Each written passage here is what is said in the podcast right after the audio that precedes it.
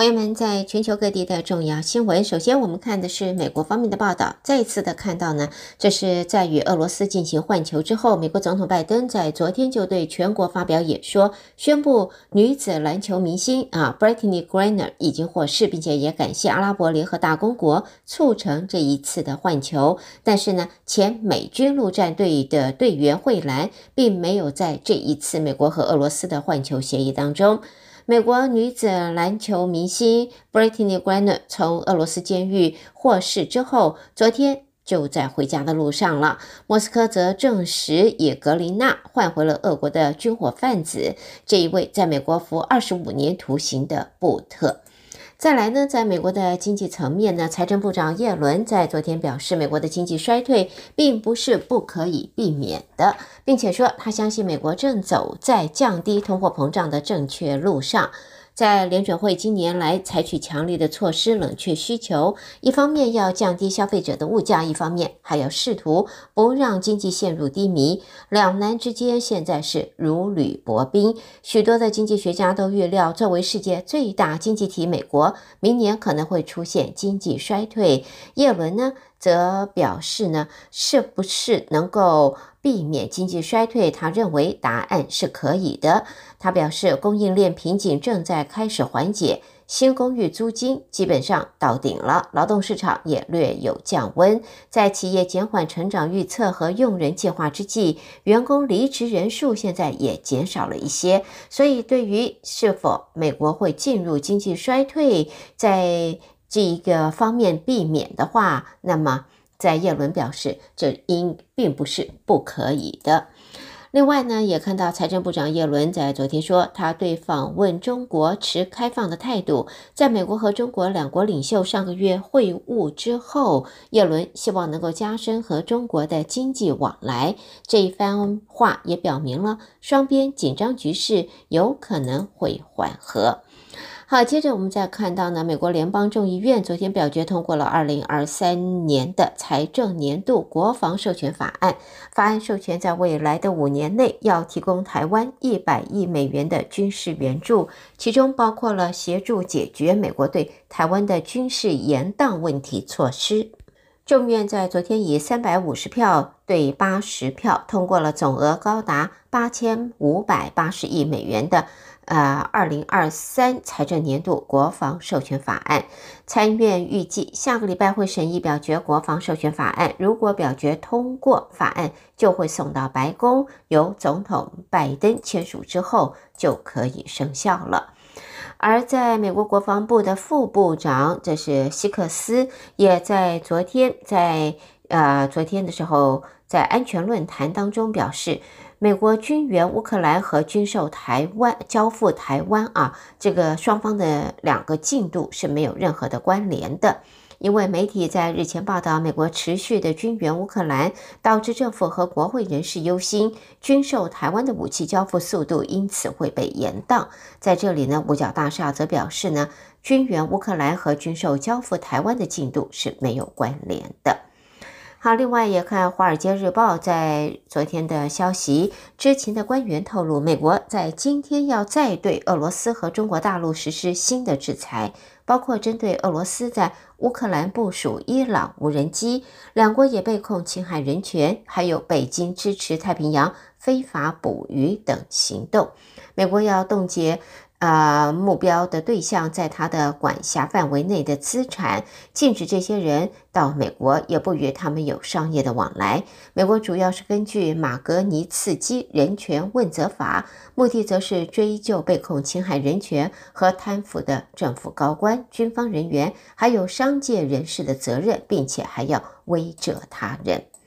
好，下边我们再看到的呢，这是在白宫国家安全会议印太事务协调总监坎伯在昨天他说，面对北韩、俄罗斯和中国大陆的核武挑战，美国将会再次坚定致力于在印太地区实施核威慑。在美国国防部印太事务助理。的助理部长，他则表示呢，明年明年会是美军在印太区域的军力部署变革性的一年，美国会陆续展现与菲律宾和澳洲等盟友的合作。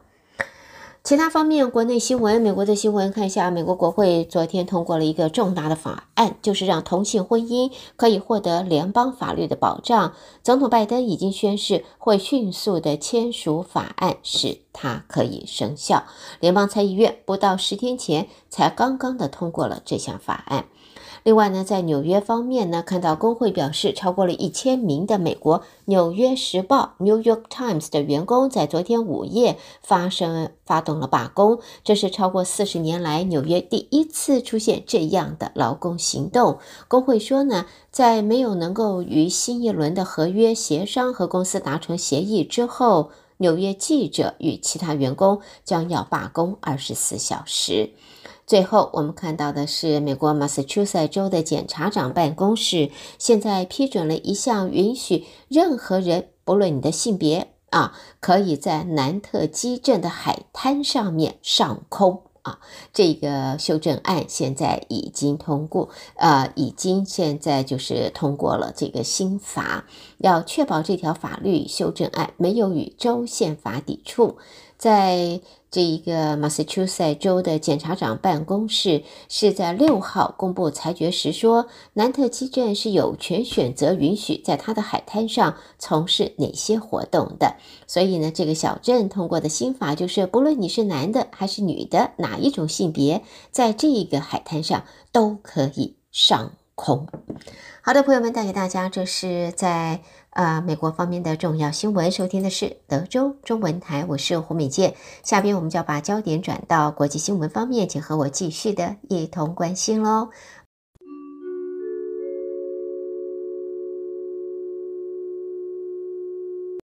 朋友们，在国际方面的新闻，我们第一个看到来自基辅的报道。乌克兰国家能源公司的执行长他说，俄罗斯的部队向乌克兰的电网发射了一千多枚的火箭，还有飞弹。造成重大的破坏。俄国总统普丁则说呢，俄军可能在乌克兰长期作战，但是他认为没必要再军事动员。乌克兰的国际传真社日前引述高阶官员的说法说，俄罗斯部队向乌克兰的电网发射了一千多枚的火箭和飞弹。乌克兰国家能源公司的执行长在欧洲复兴开发银行安排的会议也说，他的属下主管人员正在世界各地寻找维修电网所需的复杂设备。俄罗斯近来对乌克兰重要基础设施发动了八波的空袭，严重损害乌克兰的电网，也造成在境内各地紧急停电，还有限电。好，接着我们看到呢，这是在布鲁塞尔的报道。克罗埃西亚在昨天获准加入欧洲的自由旅行呃旅行区域申根区，但是保加利亚和罗马尼亚还是被排除在外，因为奥地利基于担心无证移民而带头反对。申根区成员国内部长在这个内政部长在布鲁塞尔结束了紧绷的谈判之后，克罗埃西亚则是获准加入，成为申根区第二十七个成员国。由明年起，民众往来克罗埃西亚和申根区其他国家时，就不用再停下来接受边境的检查了。而申根区是全球最大的自由旅行区域，也被视为欧洲整合的。主要成就之一。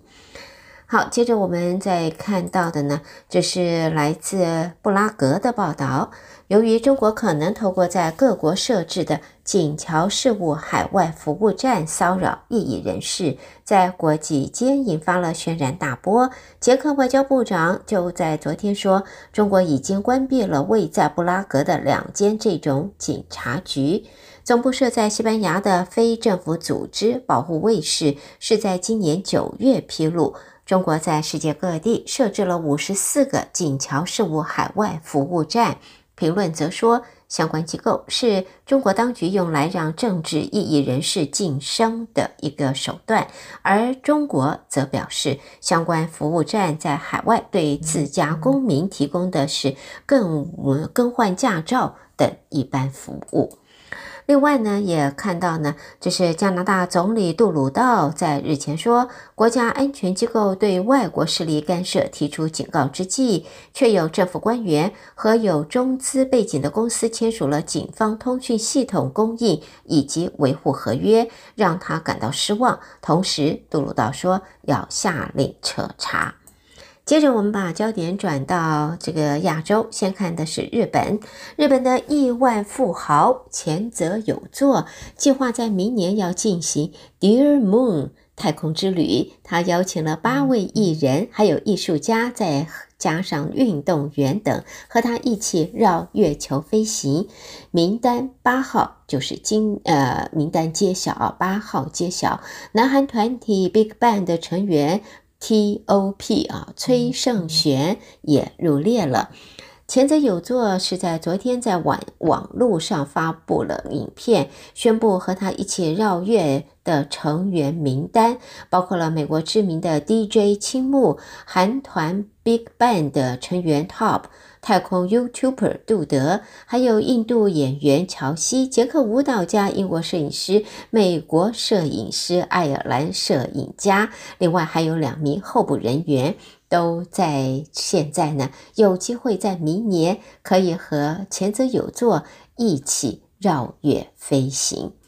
好，接着在韩国方面呢，南韩的货运工会原来希望能够永久实行保障水泥和货柜卡车司机待遇的安全运输制，现在随着这个制度的三年推行观察期即将届满，公共运输工会旗下的。货物连带本部在呃十一月份是展开了罢工，造成主要港口和建设现场的原料输送大乱。对此呢，南韩总统尹锡瑞和他的这个当局强势的应对，不仅拒绝工会的诉求，还颁布业务开始命令，对罢工的水泥和货柜司机施加刑事处罚。在现在我们可以看到，在南韩政府呢。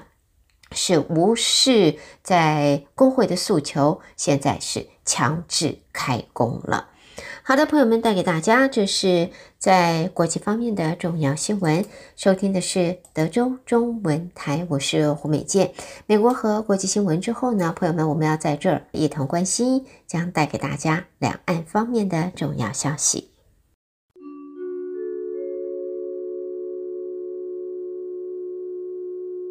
先看到国家主席习近平和沙乌地阿拉伯王储穆罕默德·沙尔曼在昨天会面，就能源和基础建设等领域达成了多项的协议，在包括了协议当中，还包括了华为的协议在内。在这个沙乌地的媒体报道，中沙签署的协议协议价值大约三百亿美金。中国正设法强化因为 COVID-19 疫情而受创的经济。美国的长期盟友沙乌地则致力结交不同的经济和政治盟友，而美国也已经对中国国家主席习近平的这一趟访沙乌地的访问之行表达了不满了。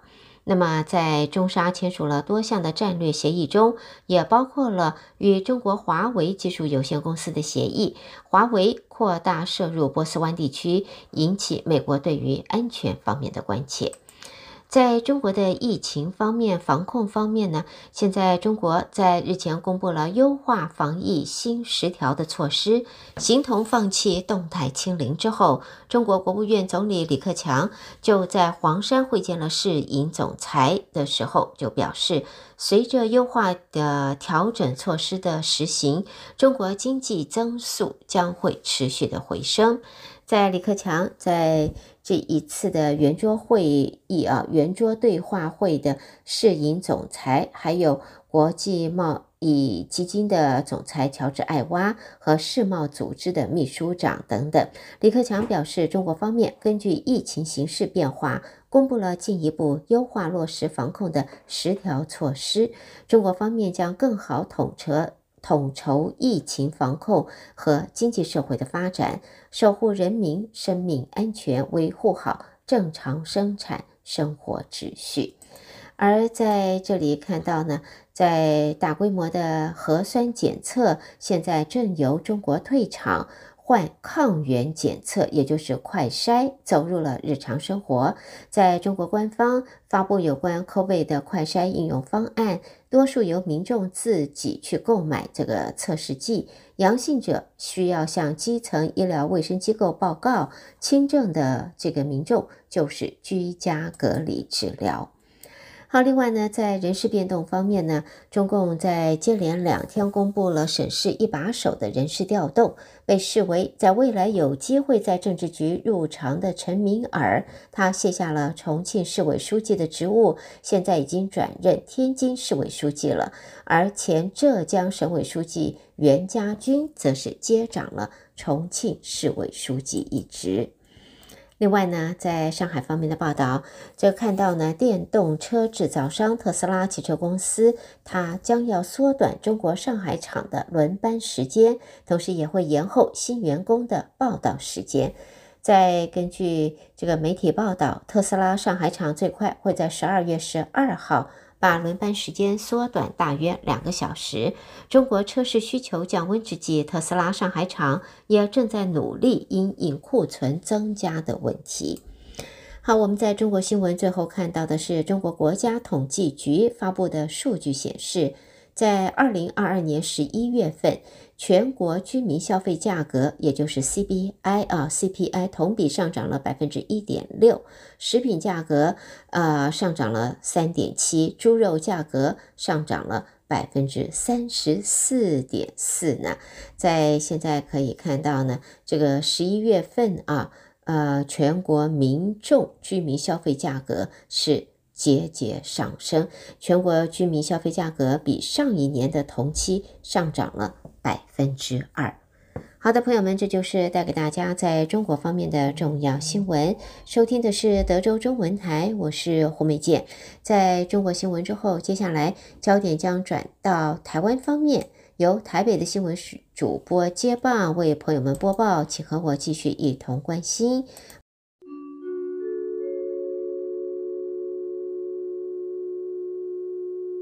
德州的听众朋友，您好，我是央广主播张旭华。在台湾的消息方面，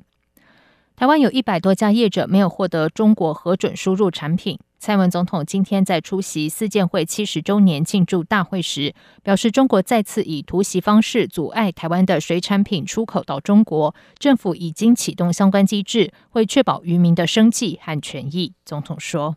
这样的做法对两岸的贸易的正常往来是没有帮助的。”那么政府除了严正的关切，也在第一个时间立即启动应应的措施，并且请我们相关的单位啊持续的沟通，了解原因。那么政府也会全力的来协助我们渔民，确保渔民朋友的生计跟收入以及权益受到保障。农委会主委陈吉仲今天指出，目前盘点受影响水产以鱿鱼、布拉鱼、煎鱼、秋刀鱼等四种为主，年产值高达新台币六十多亿元。我方除了循正常管道，希望向中方了解这一百多家业者销中申请案补件的审核过程，期盼能解决问题，恢复水产输中。另一方面，也同步启动应应措施，包括布拉鱼扩大内销、鱿鱼和秋刀鱼加强外销等措施。陈吉仲表示，仍然希望循正常管道，透过补件完备程序，让台湾水产恢复输往中国。但如果中方置之不理，我方不排除向 WTO 提起申诉。针对台湾有百家业者没有获得中国核准输入产品，高雄市长陈其迈今天表示，全力提供渔民必要协助。陈其迈上午召开会议，听取海洋局的报告，并在会中指示海洋局密切关注，与远洋渔船主管机关农委会渔业署保持密切联系，配合中央研议多元配套，加强开拓通路，辅导业者开发产品，全力提供渔民必要协助。高市府指出，针对捕捞秋刀鱼和鱿鱼的高雄远洋渔船，根据海洋局询问业者，今年秋刀鱼和鱿鱼的捕获量较少。而且价格较高，目前库存量较少，评估无法输中，对于今年影响不大。布拉鱼的部分，高雄市产量约为一千公吨，仅占全国约百分之八点三，而且主要是以内销为主。台积电赴美国设厂，引发供应链去台化的质疑。经济部长王美花今天受访时强调，台湾生产半导体是供给全世界，甚至还有很多卖到中国去。近期有很多去台化的讨论，有非常多中国媒体都在炒作这个题目。原因之一就是要影响台美关系。王美花说：“第一个原因当然就是，呃，希望对台美的关系有有比较负面的影响。那另外一个就是，啊、当然也变成是，哦、我们比较先进的，呃，这个制程到美国去制造。那这个对中国的影响是什么？哦，那他想的是这个，但是对我们的企业，他到全球布局，哦，要怎么布局等等，那这是企业的商业行为。”那我想，呃，这个目前的情势是这个样子。对于明年全球经济下行风险挑战，黄美花指出，从各国际机构预测看来，美、中、欧等三大市场都还在因应通膨升息，又有中国清零防疫，明年经济看起来都不乐观。不过十一月出口也已经下滑，短期内景气不太容易马上恢复。他还说，虽然我国产业较其他国家稳固，但也一定会受到影响。后续经济部会和各产业就维持营运、经济等面向交换意见。副总统赖清德宣布将参选民进党主席补选，引发权力是否过度集中及总统是否跛脚等争论。民进党在九合一选举挫败，原本兼任党主席的蔡文总统辞去党主席一职，民进党将于明年一月十五号举行党员投票，进行党主席补选。民进党团总召柯建铭今天表示，依照民进党的惯例，参选总统的人大部分是党主席，党内于赖清德参选党主席不会有意见。柯建铭强调，大家是一个团队，蔡英文总统希望把好的国家交给未来的总统，不会有所谓跛脚的问题。柯建铭说，总统不会考虑跛脚问题，总统只是希望把一个好的国家交给。交给未来的总统，都交给那那那副那副总统，总统的角度跟高度就是如此嘛。那他也是民党籍的，所以大家不要担心有所谓跛脚问题。民进党团书记长郭国文也指出，赖清德如果出任民进党主席，不至于权力过度集中，因为党主席只有责任，没有权力。行政院长苏贞昌今天出席活动时，媒体关切苏奎是否支持赖清德参选民进党魁。苏贞昌则透露，赖副总统昨天有打电话给他，他也善意分析各中利弊，并且给予祝福和支持。台湾民众党明天就要举行党主席和党代表选举，但是却爆出人头党员争议，火速撤销了十二人提名。党主席则仅有现任的柯文哲一人参选，预期当然连任。柯文哲在预录政见发表会中强调，健全内部组织是民众党当前第一要务。柯文哲也坦言，过去两三年党内有许多纷争，自己过多心力用在处理市政，未能着眼党务，要负最大责任。他说：“过去这段这两三年当中，整个台湾民众党内部是很多纷争的。那这个我觉得我个人要负最大责任，因为我当台北市长又兼党主席，其实我大部分力气都在处理台北市政。”事实上，台北市政，特别是过去三年当中，疫情相当严重，要把市政做好，要花掉很多的时间。柯文哲进一步强调，民众党未来如果要成为执政党，必须做到健全内部组织、加强社会连结与人才培训三个面向。有关九合一选举结果不理想的检讨方面，党内的当选人会立刻举办共事营，告诉他们未来如何服务民众，还有哪些注意事项。而民众党代表选举部分，日前则爆出新北、高雄市有人头党员争议，党选委会接获检举之后，调查确认有重大异常状况，已经在七号决议撤销十二位相关候选人的提名。继续来关心的是，一百一十一年体育运动精英奖今天揭晓得奖名单，柔道好手杨勇伟蝉联最佳男运动员奖，拳击好手林玉婷获颁最佳女运动员奖。十八岁体操新秀庄家龙摘下最佳新秀运动员奖，最佳男运动员奖颁给德州的听众朋友。您好，我是央广主播张旭华。在台湾的消息方面，台湾有一百多家业者没有获得中国核准输入产品。蔡文总统今天在出席四建会七十周年庆祝大会时，表示中国再次以突袭方式阻碍台湾的水产品出口到中国，政府已经启动相关机制，会确保渔民的生计和权益。总统说：“这样的做法对两岸的贸易的正常往来是没有帮助的。那么政府除了严正的关切，也在第一个时间立即启动应应的措施，并且请我们相关的单位啊持续的沟通，了解原因。那么政府也会全力的来协助我们渔民，确保渔民朋友的生计跟收入以及权益受到保障。农委会主委陈吉仲今天指出，目前盘点受影响水产以鱿鱼、布拉鱼、煎鱼、秋刀鱼等四种为主。年产值高达新台币六十多亿元。我方除了循正常管道，希望向中方了解这一百多家业者销中申请案补件的审核过程，期盼能解决问题，恢复水产输中。另一方面，也同步启动应应措施，包括布拉黑扩大内销、鱿鱼和秋刀鱼加强外销等措施。陈吉仲表示，仍然希望循正常管道，透过补建完备程序，让台湾水厂恢复输往中国。但如果中方置之不理，我方不排除向 WTO 提起申诉。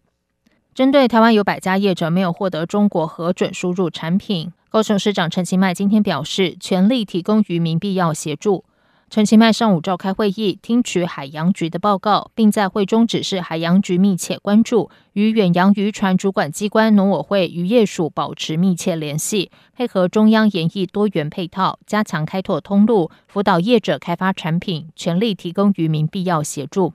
高市府指出，针对捕捞秋刀鱼和鱿鱼的高雄远洋渔船，根据海洋局询问业者，今年秋刀鱼和鱿鱼的捕获量较少。而且价格较高，目前库存量较少，评估无法输中，对于今年影响不大。布拉鱼的部分，高雄市产量约为一千公吨，仅占全国约百分之八点三，而且主要是以内销为主。台积电赴美国设厂，引发供应链去台化的质疑。经济部长王美花今天受访时强调，台湾生产半导体是供给全世界，甚至还有很多卖到中国去。近期有很多去台化的讨论，有非常多中国媒体都在炒作这个题目。原因之一就是要影响台美关系。王美花说：“第一个原因当然就是，呃，希望对台美的关系有有比较负面的影响。那另外一个就是，呃，当然也变成是，哦、呃，我们比较先进的呃这个制程到美国